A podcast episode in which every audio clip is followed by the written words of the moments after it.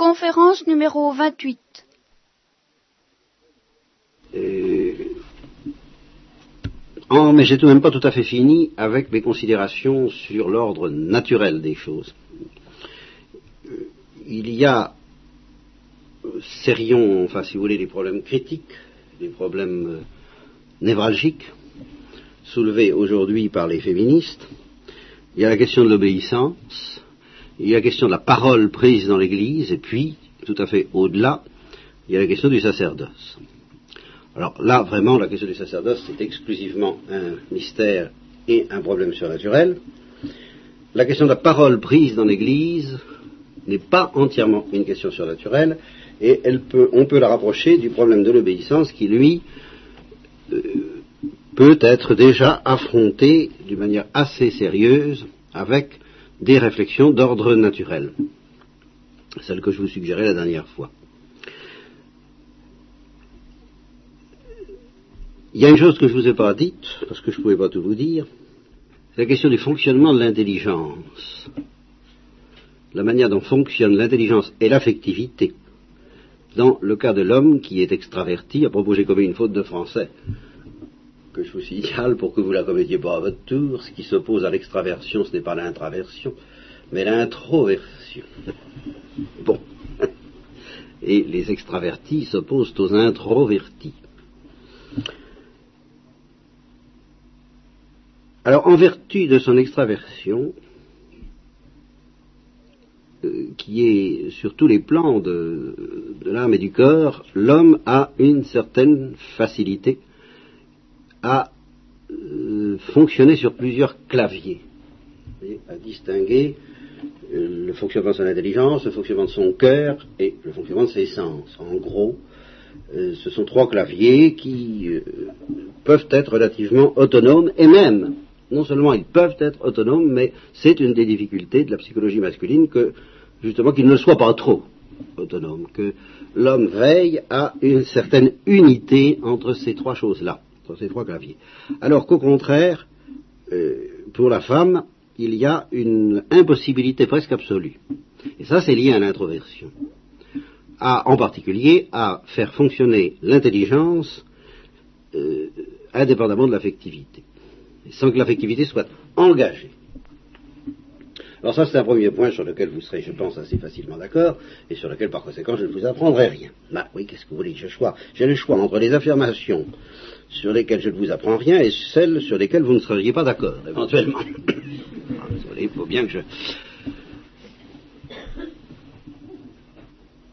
C'est tout de même quelque chose d'assez frappant que cette impossibilité absolue pour une femme de ne pas engager son affectivité, et je dirais à tout moment.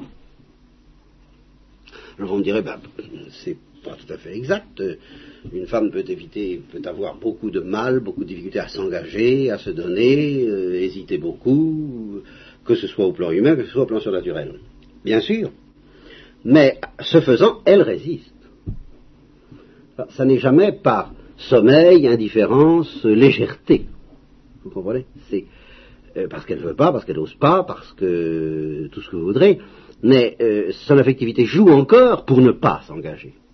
Et, et, quelquefois, en effet, très fort, c'est ce qu'on appelle, les psychologues appelleront les barrages, tout, ce que vous voudrez, quoi. Hein mais ça, j'appelle ça, pour l'affectivité, jouer et jouer euh, au maximum. Alors que, au contraire, ce sera une des tentations de l'homme, je ne dis pas la seule, mais c'est tout de même une très grande tentation de l'homme de se disperser dans les objets extérieurs.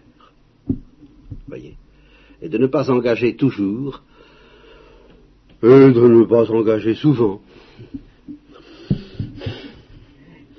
et de ne pas engager trop. Mais non pas par refus, voyez, parce que refuser, c'est encore s'engager. C'est encore fonctionner, affectivement parlant. Vous comprenez? Être sur ses gardes, refuser de se... Non, c'est une question de... que euh, ça lui est possible euh, et, agréable de se tourner vers le dehors. Parce que c'est quand les grandes choses qui se passent au-dedans, ben, elles s'y passent ou elles ne s'y passent pas, ça peut dormir pendant longtemps. Alors que pour une femme, ça n'est pas possible. Ben, ça, je trouve que si vous le prenez tel quel, c'est une supériorité formidable de la part des femmes.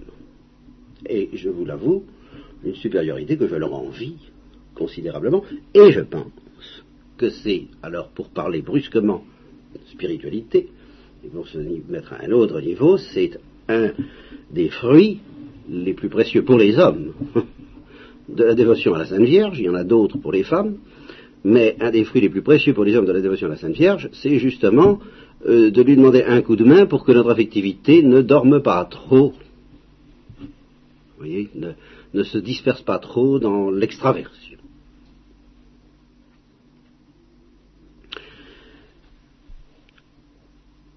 Pour éclaircir complètement cette affaire-là, alors je vais tout de même vous parler de choses que probablement vous ne connaissez pas très bien, moi non plus d'ailleurs. Bon, c'est de comparer ça avec les anges. Sauf accident, il va marcher. Les, les anges sont constamment, à la fois au maximum d'engagement affectif, qui est toujours, alors eux c'est extrêmement simple, la vie affective des anges, c'est une vie affective binaire, c'est oui ou c'est non puis pour toujours.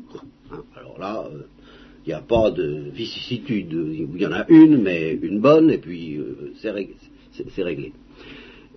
donc, au maximum d'engagement affectif, ce qui correspondra pour euh, la vie humaine, je dirais, au maximum de passion.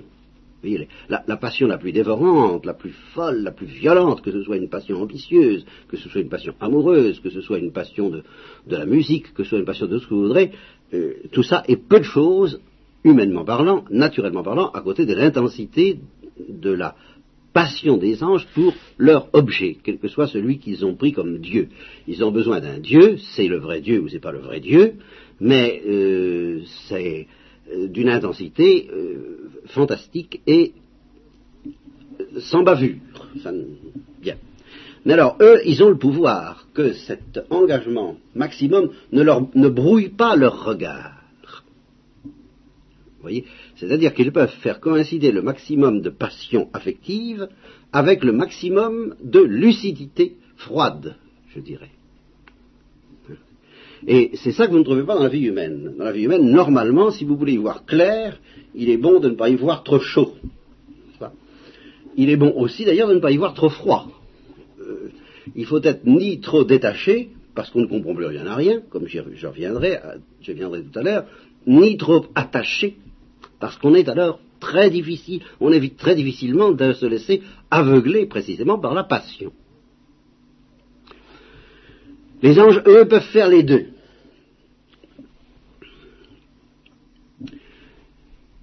À, certains points de vue, ils ressembleront donc aux hommes, parce que justement, les, hommes utilisent un autre moyen, eux, pour être lucides, ils utilisent la capacité, je dirais pas la capacité d'être Ils, peuvent euh, laisser dormir la vie affective, laisser dormir les grandes passions et les grands engagements, alors ils ont la capacité, et, ça vous n'enlèverez pas ça, c'est dans la psychologie, aussi bien de l'homme que de la femme, ils ont la capacité de voir les choses objectivement, froidement, impartialement, et de dire deux fois deux font quatre, et de raisonner euh, avec impartialité, justement sans être dérangés dans l'exactitude de leur logique par le poids du cœur. C'est ça qui, est l'originalité que tout, le monde reconnaît, n'est-ce pas, de l'intelligence masculine. C'est qu'elle ne se laisse pas déranger aussi facilement que celle de la femme par le poids du cœur. Mais ce qu'elle gagne en exactitude et en rigueur, l'intelligence masculine le perd en profondeur. Pourquoi? Parce que les grands, grands objets de notre contemplation, les grands objets de la vie intellectuelle, ceux qui correspondent à ce que je vous ai souvent dit être l'intelligence principale. Alors là, euh, je m'excuse auprès de ceux qui n'ont jamais entendu. Alors là, pour une fois, non pas auprès de ceux qui ont souvent entendu, mais de ceux qui n'ont jamais entendu. C'est Dostoïevski qui fait cette distinction entre l'intelligence principale et l'intelligence secondaire. L'intelligence secondaire, c'est au fond l'intelligence qui est capable de manier les idées avec une certaine logique, une logique qui est plus ou moins rigoureuse, plus ou moins brillante, plus ou moins abstraite, plus ou moins profonde, si vous voudrez. Enfin, ils savent manier les idées. L'intelligence principale, et celle qui, des, très très grandes et très très simples intuitions qui dominent euh, la vie spirituelle. Et euh, récemment, dans un colloque de psychologie, nous nous sommes mis d'accord sur cette euh, vérité que l'intelligence principale est une intelligence qui est particulièrement accessible et qui fonctionne d'une manière particulièrement intense chez les débiles mentaux. Bon, vous savez ce que c'est que les gravats, enfin certains d'entre vous savent ce que c'est que les handicapés mentaux, vous savez que c'est un drame dans les familles et que l'on considère assez facilement que l'enfant qui est handicapé mental, ben, est-ce que ça vaut la peine de vivre? D'où toute cette espèce de débat autour de la question de savoir euh, ce qu'on peut faire pour eux, et puis si ça vaut la peine de laisser vivre des enfants qui risquent de se présenter comme des handicapés mentaux. Hein, tout un problème d'avortement dit plus ou moins médical dans ces cas-là, enfin bref. Bien. Parmi les handicapés mentaux, il y a tout de même des degrés. Et le pire de tous ces degrés, c'est ce qu'on appelle les grabataires. Bien. Alors les grabataires sont des êtres qui semblent incapables d'aucun dialogue, qui sont murés par euh, je ne sais pas quoi. Ce n'est pas des questions physiologiques, c'est plutôt une question de fonctionnement cérébral, qui sont murés dans leur euh, pauvreté indicible, qui ne peuvent pas, enfin on a la plus grande peine du monde et on n'arrive pas toujours à entrer en relation avec eux, à obtenir d'eux des, signaux. Et leur faire entendre quelque chose. De sorte qu'ils meurent généralement, ils meurent souvent assez jeunes, 10, 12, 14 ans, et euh, bah, on est dans une grande anxiété à leur sujet. Est-ce que cette vie vaut la peine d'être vécue quand ça aboutit jusqu'à une véritable paralysie? Alors l'histoire en question concerne un gravataire qui était redevable d'un prêtre parisien. Il y a, je, dis, assez de mal, hélas, de certains délires qui s'emparent quelquefois de nos pasteurs pour euh, être heureux de rendre hommage à ce prêtre dont je ne connais pas le nom, mais je pourrais me le procurer, si j'ose dire. Et ce prêtre a l'idée extraordinaire. Il s'occupe des, handicapés mentaux et il voudrait faire une véritable famille religieuse, avec consécration religieuse, avec peut-être des vœux même parmi les handicapés mentaux. Et alors, à l'appui d'une idée aussi fantastique, euh, il cite l'histoire d'un grabataire, alors d'un véritable grabataire qui est mort vers 10 ou 11 ans et qui, avant de mourir, a été euh, bénéficiaire d'un véritable miracle dans lequel l'intelligence humaine lui a été donnée, la capacité de dialoguer brutalement, euh, dans une sorte d'explosion, euh, quelques semaines avant sa mort. Alors il a parlé. Et alors on, a eu, la porte s'est un peu ainsi ouverte sur ce, monde, cette planète interdite, en somme, que représentent ces êtres-là. Et ce qu'il a dit, évidemment, et si, c'est exact, j'ai aucune raison d'en douter, enfin, c'est extraordinaire. Il a simplement dit, eh bien, avant, je vous fais encore un peu attendre, excusez-moi, on lui avait fait probablement du catéchisme, on lui avait parlé de Dieu, du Christ, sans savoir trop s'il entendait ni s'il comprenait, surtout s'il comprenait. Alors là, il a dit, j'ai toujours été avec le Christ. Il ne m'a jamais quitté. Je suis dans la joie. J'ai toujours été dans la joie. Je sais ce que c'est que la joie. Et je me suis donné à Dieu totalement comme dans une véritable consécration. Et je sens intuitivement, parce que nous nous devinons les uns les autres avec beaucoup d'acuité, que tous mes euh, frères, tous mes, sont comme moi, que, tous nous, nous avons reçu la même grâce, la même lumière et la même joie. Et il a ajouté, peu de temps avant de mourir, quand le Christ parle, a dit, bienheureux les pauvres en esprit, c'est à nous d'abord qu'il pensait. Et là-dessus, il est mort. Eh bien, c'est ce que j'appelle. Ce qui lui est arrivé pendant cette période où nous ne pouvons pas vérifier, parce que justement, ce qui lui a manqué, c'est uniquement ce qu'Alfred de Vigny appelle la flûte, euh, un instrument pour s'exprimer. Si brusquement, au moment où je me mets à vous parler, mes cordes vocales se cassaient, je continuerai à parler comme ça, et après. Est-ce que ça prouverait que j'ai rien à dire Est-ce que ça prouverait que je ne vois rien Est-ce que ça prouverait que je n'entends rien alors bien sûr, et vous me direz, il faut un minimum. Oui, certes un minimum. Mais ce minimum est extraordinairement réduit. Et alors justement, et, nous retrouvons ainsi là quelque chose de la distinction entre l'homme et la femme. C'est que plus le minimum, plus le matériel d'information, comme on dirait aujourd'hui, est réduit, plus l'être est condamné à l'introversion, ce qui ne veut pas dire qui ne peut pas aimer ni se donner, la preuve, vous comprenez? Mais il est condamné à une certaine introversion. Et au contraire, plus le matériel est riche, plus il peut être tenté vers l'extraversion et ainsi se disperser dans ce que j'appelle l'intelligence secondaire, l'intelligence qui ne va pas au fond des choses. Au contraire, les débiles mentaux sont condamnés à aller au fond des choses et à atteindre les plus grandes perceptions. Alors, toute proportion gardée, n'est-ce pas? Voilà, c'est là où je commence à m'avancer avec prudence. Enfin, si je dis que l'intelligence féminine est euh, question, euh, question dialogue, euh, extraversion, possibilité de magnéticité, possibilité de... Justement, au fond, possibilité d'être libre par rapport aux choses pour pouvoir jouer avec. La femme ne peut pas jouer comme l'homme.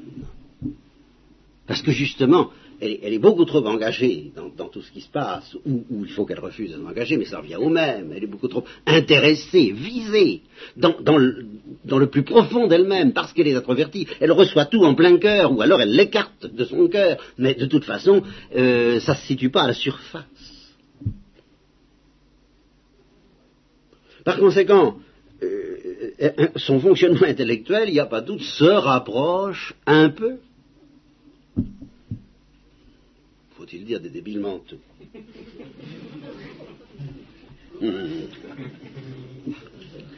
Amenez vos tomates. Mais euh, pour vous, pour vous, pour essayer de vous convaincre que c'est chez moi un compliment, je vous raconterai, je terminerai la petite histoire en, en ajoutant le mot de la religieuse, qui est une supérieure de Carmel, qui m'a raconté l'histoire du grabataire. Et quand elle a eu fini, elle m'a dit, vous savez, j'avoue, vous avoue, mon père, que quand il m'a raconté ça, ce prêtre, j'ai tout de suite pensé à vous. vous voyez? Alors, et ça m'a enchanté, parce que je me suis dit, ben, elle a compris. Elle a compris, et je m'en vais alors là, euh, carrément me montrer d'une vanité, enfin, outrecuidante, mais peut-être ce que je vais vous dire, ça, peut se prendre sous deux angles. C'est d'une vanité, d'un orgueil invraisemblable, ou bien c'est peut-être plus, humble que ça n'en a l'air. Qu'est-ce que c'est que la métaphysique ou qu'est-ce que c'est qu'un métaphysicien? Eh bien, c'est quelqu'un à qui Dieu a donné la capacité de manier quand même certaines idées, bon, autant, pas plus que d'autres, enfin mettons, autant que les autres hommes, mais qui pour autant a une affectivité suffisamment éveillée pour qu'il ne puisse pas échapper aux perceptions profondes des débiles mentaux. et pour qu'il sente que là, là tout se joue. Parce que pour un débile mental, ou, même simplement pour un être pauvre qui est situé justement dans la pauvreté, vous savez, tout de suite, les grandes questions, c'est la vie et la mort, le bonheur et le malheur, l'éternité ou, ou, pas l'éternité, l'être ou le néant, Dieu ou pas Dieu.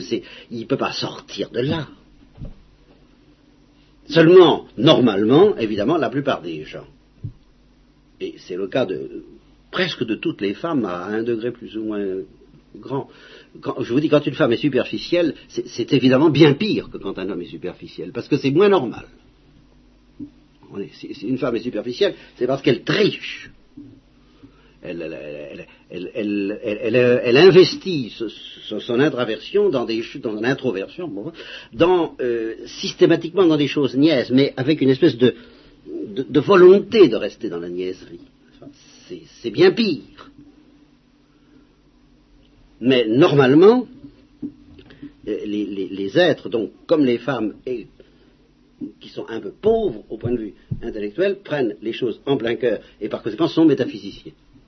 Simplement, ils ne sont pas métaphysiciens de façon à pouvoir le dire, de façon à pouvoir discuter. C'est pour ça qu'ils peuvent pas se défendre. C'était déjà le drame de Dostoïevski, c'est pour ça que Dostoïevski a distingué entre l'intelligence principale et l'intelligence secondaire. C'est parce qu'il était bourré d'intuitions profonde de ce genre, qui, touche aux, grandes, grandes questions, quand il évoque les, jeunes Russes qui, dès, qu'ils se retrouvent dans un cabaret, se mettent tout de suite à discuter les, grandes, questions. Euh, je ne connais pas la Russie actuelle, j'en ai entendu parler euh, comme ça de temps en temps, et euh, les témoignages sont très contradictoires. Et là encore, ça m'a l'air de vérifier un peu ce que je dis. J'aime beaucoup le peuple russe. À travers ce que j'ai pu en connaître, j'ai été initié, ça mon, tout premier auteur, ça a été la comtesse de Ségur, née Rostopchin, n'est-ce pas Qui est une russe, une russe quand même. Hein. Et puis euh, ensuite. Euh, mais je pense que le peuple russe, le peuple slave, euh, est, essentiellement féminin. ce que je vous dis? Justement parce qu'il a du cœur, parce que tout, tout marche, il marche avec le cœur et avec la métaphysique mais la métaphysique au niveau des intuitions inexprimables. Et actuellement encore, si vous allez vous promener du côté des théologiens orthodoxes, mais vous aurez tout de suite l'impression d'une espèce de fleuve d'intuitions qui ne sont pas mises en place. Alors évidemment, la logique latine, la mienne, c'est pour ça que je, suis un petit peu malheureux de temps en temps, c'est d'avoir des exigences aussi contradictoires, de réclamer une certaine rigueur latine, tout en euh, ayant envie de naviguer au niveau des profondeurs slaves. Alors, vous comprenez. Euh,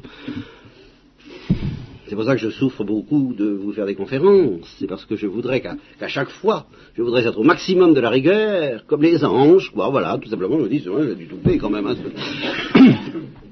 au maximum de la rigueur et, au maximum de la, folie intuitive, je dirais. Bon, eh bien, le, le peuple russe, qui me paraît un peuple essentiellement profond,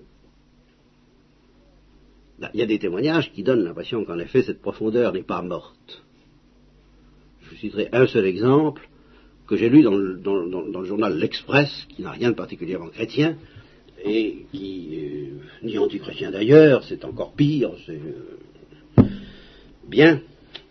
Alors,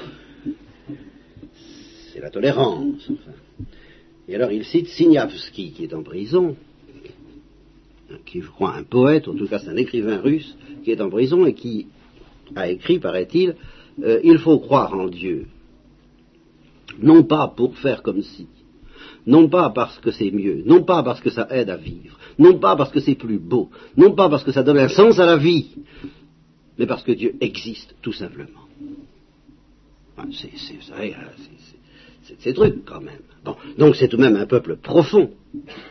Puis il y a des témoignages qui donnent l'impression, j'en ai recueilli il n'y a pas longtemps, qu'ils sont absolument inaccessibles à la métaphysique. Eh bien, quand un russe est absolument inaccessible à la métaphysique, je crois que c'est pire qu'à l'occidental parce que c'est comme pour les femmes, c'est pas normal. C'est parce qu'il y, a un barrage. Il y a un refus qui est d'autant plus profond et d'autant plus, qui est tellement profond et tellement efficace qu'il n'est même plus vécu comme un refus. Non, toute façon, pas besoin. Et en fait, c'est une manière euh, métaphysique, il y a toute une passion intuitive dans le refus de l'intuition métaphysique. C'est ce que j'appellerais une superficialité passionnée. Alors c'est terrible, ça devient assez vite démoniaque. Bon. Alors, dans tout ça, pour en revenir à l'homme et à la femme, ben, je crois tout de même que non seulement mon cœur, bien sûr, mais mon intelligence, euh, s'il y avait à choisir, j'hésiterais pas. s'il y avait à choisir, je voudrais être débile mental. Entre, entre, être débile mental ou être un esprit superficiel euh, qui manie bien les, mathématiques, euh, les statistiques, l'économie, vraiment tout ça, je, je, crois que la grâce de Dieu aidant, n'est-ce pas? S'il fallait que j'appuie sur un des deux boutons, j'irais me recueillir et demander à la Sainte Vierge de me donner un coup de main mais euh, je, crois que je demanderais d'entrée de jeu, en tout cas surtout pas appuyer sur le bouton superficiel. La force d'appuyer sur l'autre, il faudrait probablement qu'elle me soit donnée. Hein. mais je ne pourrais pas supporter l'idée d'être euh, intelligent sans être habité par les, intuitions des profondeurs qui sont la seule chose qui vaut la peine d'être vécue et à l'égard desquelles les femmes sont plus à l'aise que les hommes. Ça c'est comme ça, à condition qu'elles le veulent bien. Ah, naturellement. À condition qu'elles s'y consentent un peu. Et c'est pour ça que je vous disais que ce sont elles qui, normalement, apprennent aux hommes l'intériorité. Normalement. Oh, bien entendu, il y a des degrés. La, la psychologie et la physiologie nous apprennent que les, hommes, qu'est-ce qu'un homme? C'est quelqu'un qui a entre 50 et 100% de virilité, entre 0 et 50% de féminité. Et qu'est-ce qu'une femme? C'est l'inverse, bien sûr. Alors, euh, il y a des gens plus ou moins virils, plus ou moins féminins, il y a des tempéraments plus ou moins féminoïdes, tout ce vous ça. On peut se balader sur des mêles. Ben, disons, la femme en tant que femme, prise vraiment comme telle, eh bien, est beaucoup plus profonde que l'homme au point de vue intellectuel. Et ceci dit, ceci dit, si je vous dis tout ça, c'est pour en arriver à cette conclusion, c'est pour ça qu'elle doit se soumettre.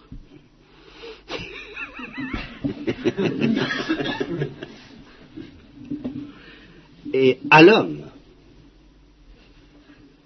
à l'homme, pas à n'importe quel homme. Vous me direz bien sûr à son mari, oui, mais il faut le choisir. Et il ne faut pas choisir n'importe qui. Car si il appartient à la femme de se soumettre, ce qui vient à dire ceci, à laisser à l'homme le soin de juger. Pourquoi? Parce que l'intuition ne préserve pas de l'erreur dans la nature humaine. Au contraire, la source de toutes les erreurs, c'est l'intuition. Et plus l'intuition est profonde, plus elle est dangereuse. Du point de vue de l'erreur. Plus elle est féconde au point de vue de la vérité, mais plus elle est dangereuse au point de vue de l'erreur. Et tous les grands génies, ce sont des intuitifs fourvoyés. Entendons-nous, les grands génies qui commettent des erreurs. Je ne parle pas de saint Thomas d'Aquin, bien sûr. Mais Kant, par exemple, c'est un, intuitif fourvoyé. Parménide, je vous l'avais dit, euh, ou à d'autres, enfin je dis, qu'est-ce, qui est arrivé à Parménide? Ben, il a, découvert, après des gens qui se disaient quel est le fond des choses, comme tous les philosophes grecs, quel c'est le fond des choses, uns disaient le feu, c'est l'air, c'est euh, la terre, c'est euh, l'amour et la haine, euh, le fond des choses. Parménide a découvert que c'était l'être.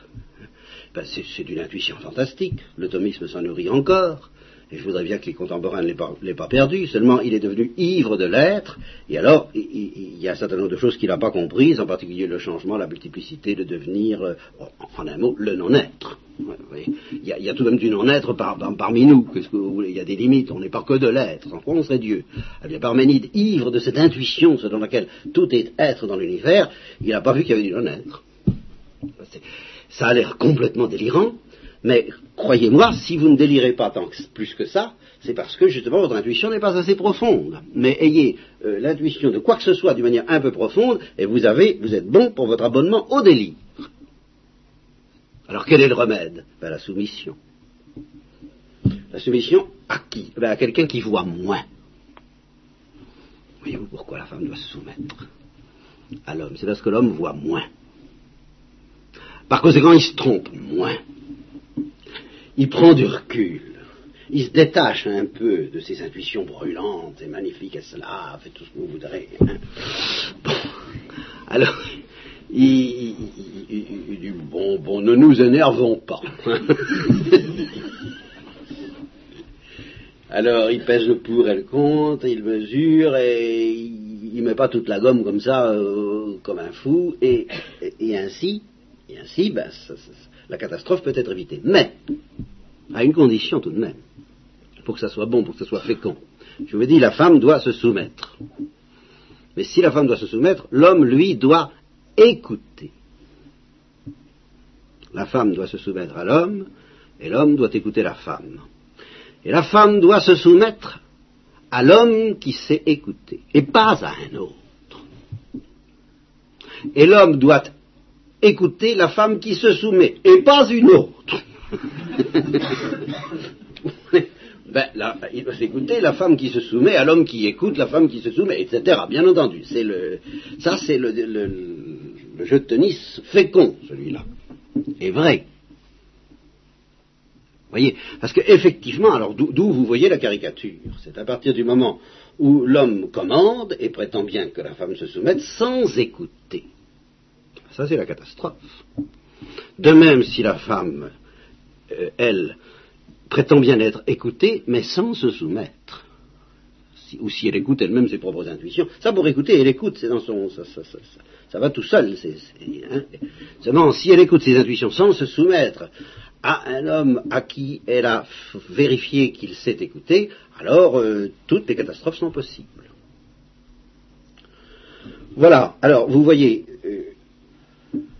comment, dans la pratique, je règle pour ma part le problème de l'obéissance. L'obéissance n'est qu'un cas particulier de ce devoir de juger qui tout de même, en dernière sort, appartient à l'homme. Et quand je dis juger, c'est presque au sens juridique du mot. Les, avocats présentent les intuitions, n'est-ce pas? Hein, C'est comme me disait ma grand-mère qui avait euh, été dû être témoin, je ne sais pas quoi, une fois, ou, son nom, c'était son mari, attention. Dans cette société-là, je ne sais pas si les femmes étaient témoins. Non, elle avait dû assister tout simplement à un procès, ou que j'ai jamais assisté de ma vie à un procès, je ne sais pas ce que c'est. Et elle avait dit, oh là là, quand on écoute euh, les avocats du parti, c'est tout blanc, c'est tout noir. Euh, bon, eh bien, justement, ça, c'est l'intuition. C'est pour ça qu'il faut quand même un peu de passion pour, défendre une cause. Mais pour juger, eh ben, il ne faut pas trop de passion. Que vous Mais cependant, il en faut un peu. C'est-à-dire qu'il faut tout de même, vous comprenez, le juge qui dit, oh ben ça va, oui, je sais d'avance ce qu'il va me dire, je ferme, je mets des boules cuillères pendant qu'il prêche, j'allais dire pendant qu'il prêche, hein, et puis euh, je juge sur pièce. Non, ça va pas, alors c'est pas la peine. Vous comprenez Il faut tout de même qu'éventuellement il puisse se laisser toucher par une intuition, mais qu'il la juge qui prennent le recul suffisant pour la situer, pour la mettre en place. voyez alors, l'attitude de confiance, de docilité, de soumission que je crois tout intuitif comme tel doit avoir, est donc la femme en tant qu'intuitive. Eh bien, se fonde là-dessus. Parce qu'elle ne peut pas prétendre, et les, femmes qui prétendent à, cette autonomie du jugement, donc, et du même coup à l'autonomie de la conduite, parce qu'il y a le jugement touchant savoir ce qu'il faut penser des choses, et puis il y a le jugement touchant savoir ce qu'il faut faire dans la vie, quelle décision prendre. Bon, c'est un jugement comme un autre. Bien. Eh bien, quand les femmes veulent poser ce jugement par elles-mêmes, elles sont condamnées à se mutiler en tant qu'affectives. Je veux dire, quand elles veulent devenir rationnelles, quand elles veulent juger par elles-mêmes, quand elles veulent concurrencer les hommes sur ce sur ce terrain du rationalisme, de la logique, quoi, ben, ou bien c'est une plaisanterie, une concurrence rien du tout, n'est-ce pas? Euh, Bon, ben, c'est encore le, moindre mal, Ou bien elles y arrivent, mais alors elles se tuent en tant que femmes. elles sont obligées de tuer leur intuition. Pour arriver à se détacher, il faut qu'elles deviennent euh, objectives, impartiales, attention. Alors elles ne laissent plus parler leurs intuitions. Ça, c'est une espèce de suicide.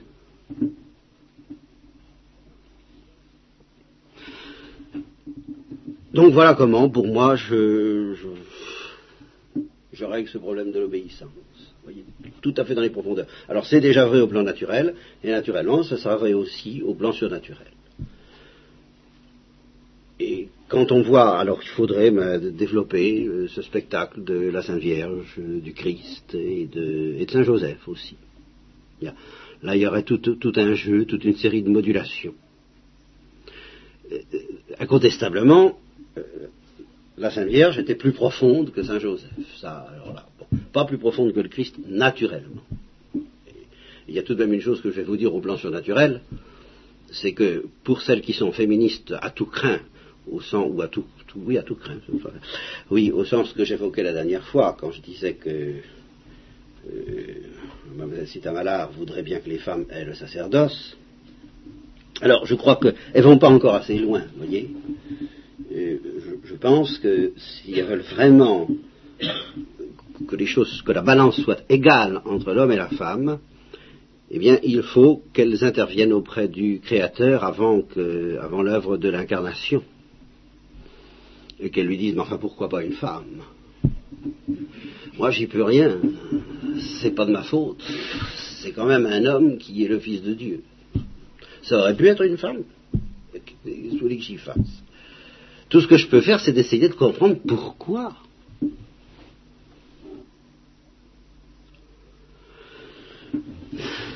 Bon, alors voilà pour l'obéissance. Et la parole La parole. Eh bien, je crois que la, la, clé de la réponse, et c'est pour ça qu'on, enfin, l'interprétation que je propose, alors de la parole précise de Paul que nous avons à commenter, en somme sur laquelle nous sommes partis, enfin, je voudrais que la femme se taise dans les assemblées, il y a une interprétation fantastique à lui donner, qui vient à dire ce que la femme a à dire est trop précieux pour être livré aux assemblées. Mais ça demande une qualité d'écoute de la part de l'homme qu'on ne trouvera pas dans les assemblées. Tandis que ce que l'homme a à dire ne demande pas une telle qualité d'écoute. L'homme peut affirmer par mode justement de grandes affirmations, de grandes définitions dogmatiques, et même s'il y met une part d'intuition féminine, ce qui est hautement souhaitable, cette part d'intuition féminine est quand même assimilée par l'homme dans un jugement, dans un enseignement, dans une définition angulaire.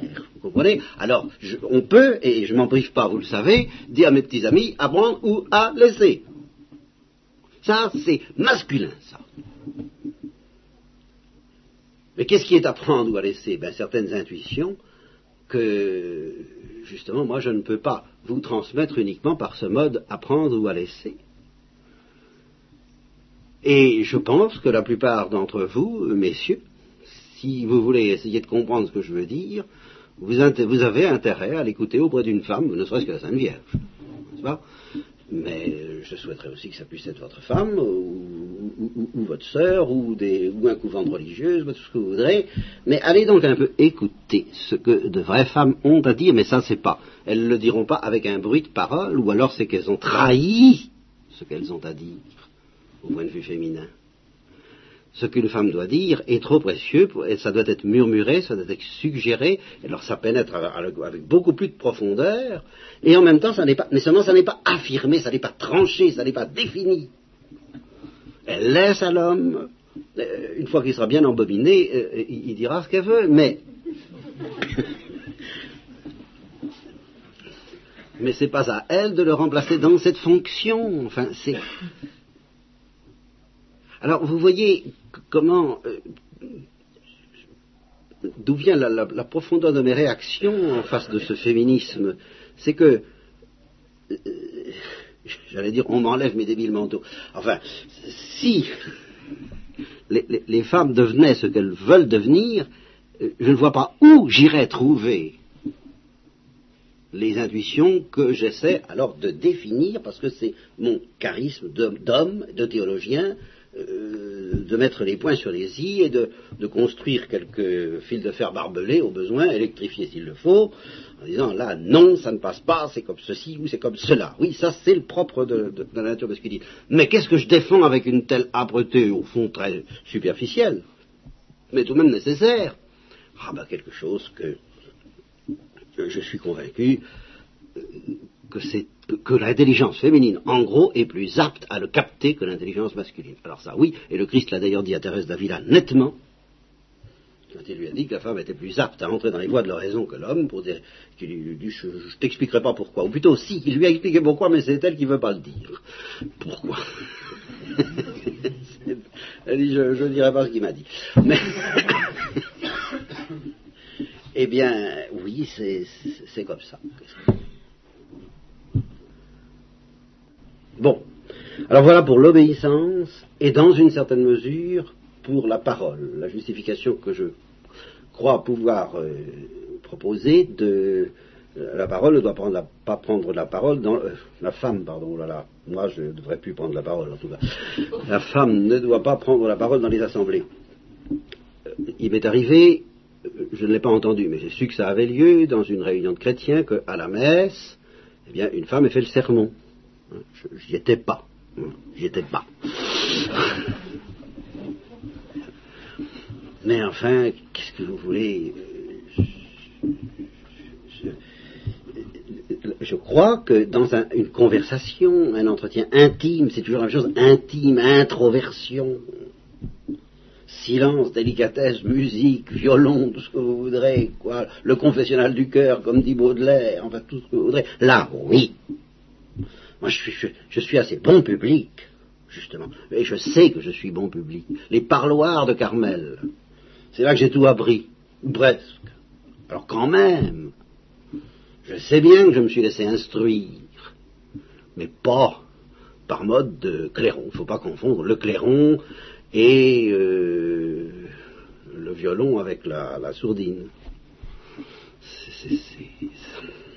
Enfin quand même.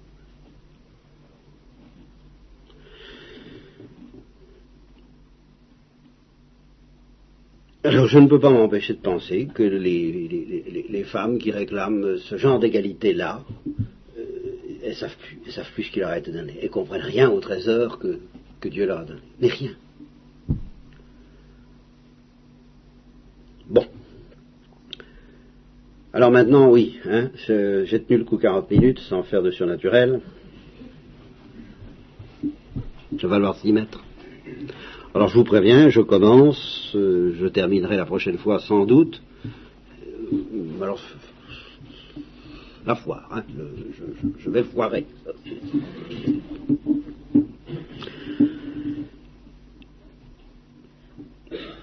Qu'est-ce que c'est que le sacerdoce? Voilà, faut attaquer carrément.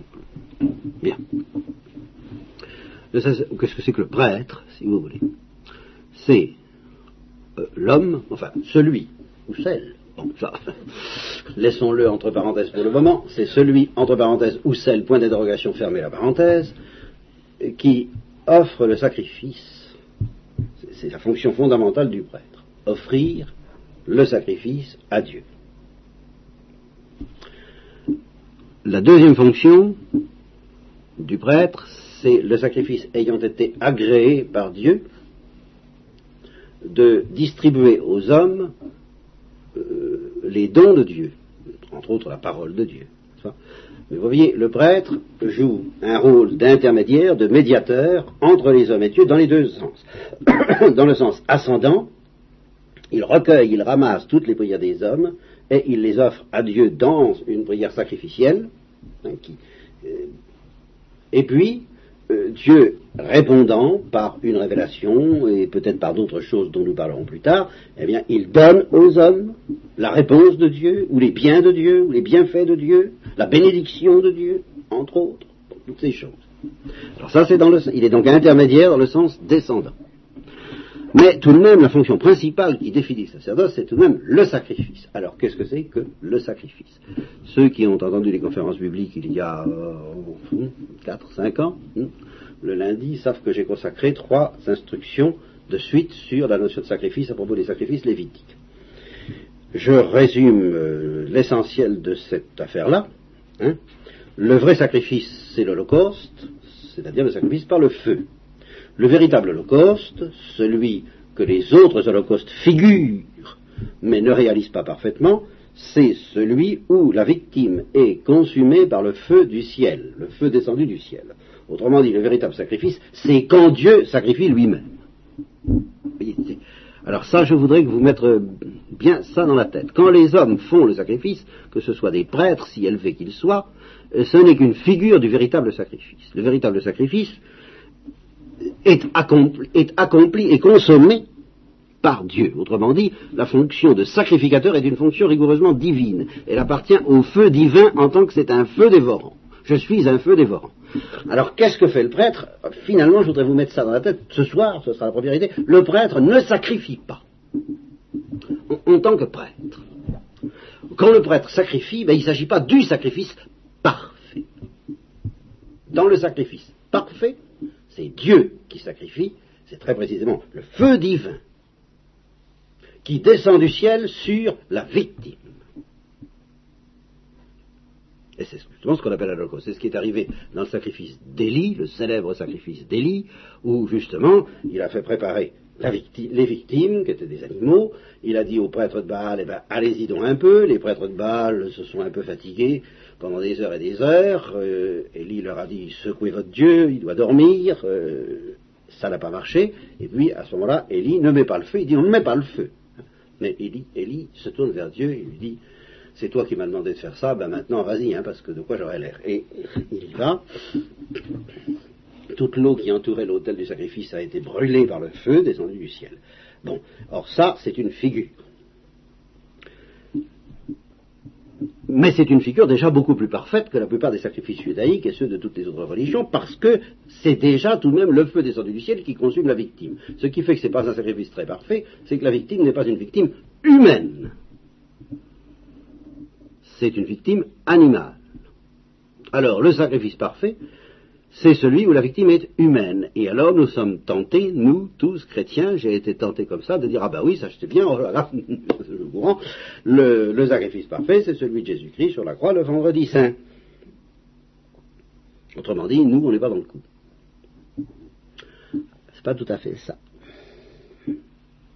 C'est pas tout à fait ça.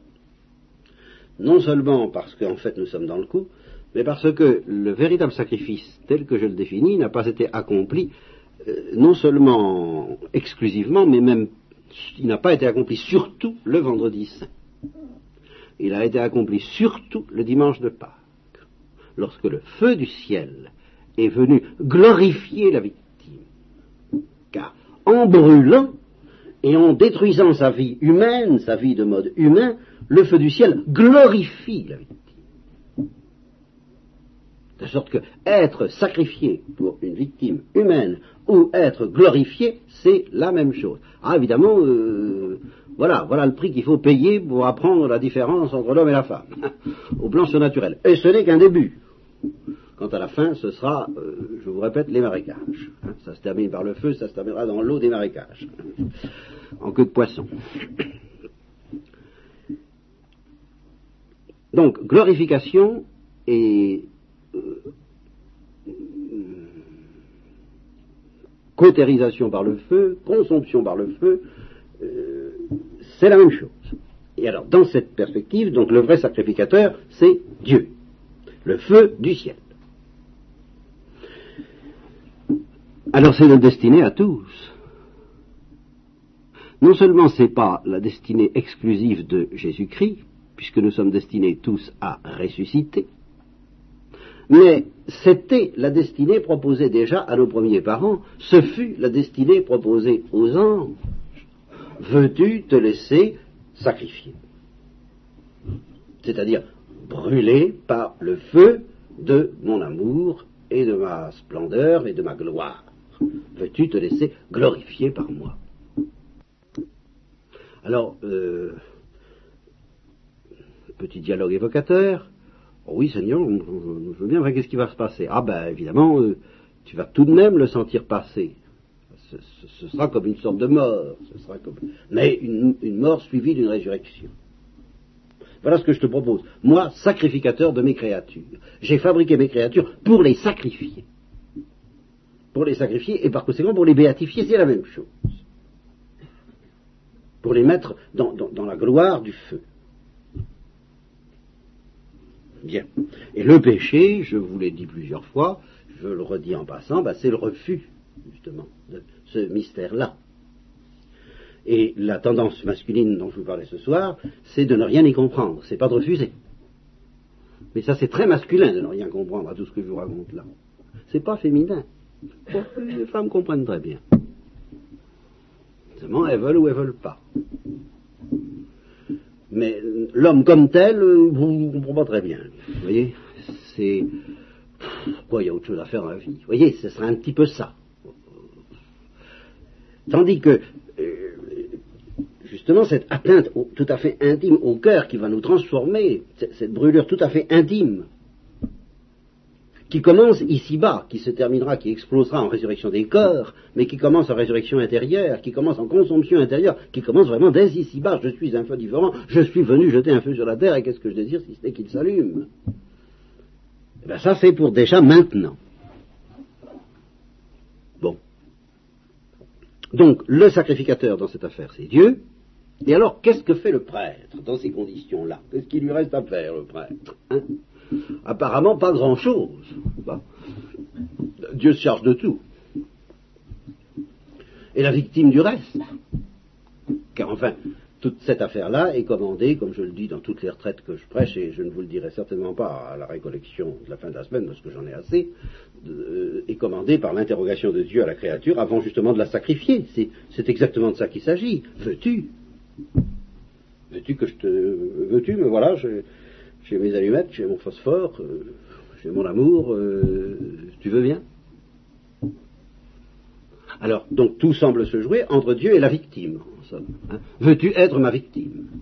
Veux-tu être ma proie? Veux-tu être la proie de mon amour? Veux-tu être la proie de la béatitude trinitaire? Veux-tu Veux-tu que je te mange? Veux-tu que je te dévore? Veux-tu que je t'aime? Enfin, euh, oui, euh, vous avez enfin, le, grand amour. Oui, en effet. Hein. bon, on peut admettre un petit, un petit drame du genre de ce que disait Thérèse d'Avila encore. si c'est comme ça, que, si c'est ça que vous proposez à tous vos amis, je comprends que vous n'ayez pas beaucoup. Enfin, bon, on peut imaginer tout ça. Ça se passe entre Dieu et la victime. Qu'est-ce que vous pourrez bien faire là-dedans, lui? Vous, voyez, il n'a a rien à faire. La victime dit oui, et à ce moment-là, le feu sacrificateur immole. Celui qui immole, c'est Dieu même, c'est pas le prêtre. Alors, ici intervient une notion sur laquelle je vous laisserai ce soir, qui permet de définir ce qu'est le prêtre, et la notion tout à fait clé, euh, c'est la notion de préparation. Ce que le prêtre fait, c'est pas seulement d'offrir la victime, puisqu'en principe elle s'offre elle-même, théoriquement elle n'a pas besoin de lui pour ça. Mais c'est tout de même lui qui la prépare, qui la dispose, en telle sorte qu'elle soit apte à être immolée par le feu.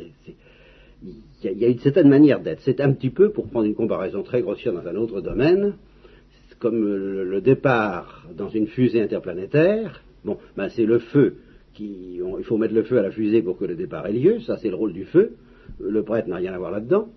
Bon, la victime, c'est celle qui va s'en aller. bon, ben le prêtre, c'est celui qui attache sa ceinture de sécurité.